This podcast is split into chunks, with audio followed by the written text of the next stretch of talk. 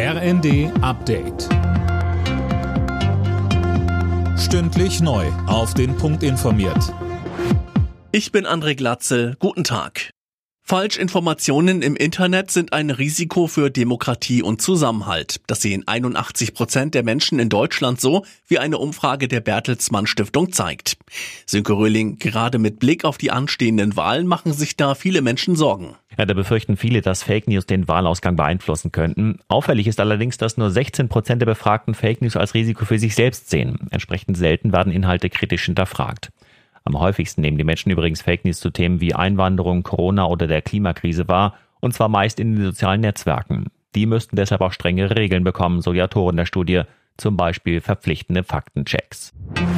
Im Handwerk sind im vergangenen Jahr rund 20.000 Lehrstellen unbesetzt geblieben. Der Zentralverband des deutschen Handwerks fordert deshalb eine Wende in der Bildungspolitik.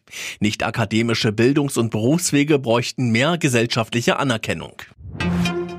Viel Regen und teils frühlingshafte Temperaturen. Der Winter in Deutschland ist ungewöhnlich nass und mild gewesen. Das zeigt die Bilanz des deutschen Wetterdienstes.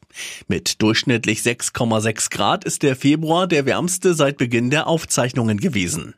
Andreas Walter vom DVD sagte uns, Zum einen aus dem Grund, dass wir schon seit mehreren Monaten sehr, sehr warme Meeresoberflächentemperaturen haben und diese Wärme wird natürlich dann auch über die Atmosphäre zu uns transportiert. Und zum anderen ist es nach wie vor der menschgemachte Klimawandel.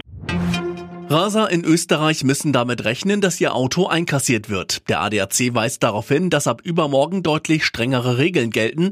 Ab 80 kmh zu viel können die Behörden Autos beschlagnahmen und dann versteigern.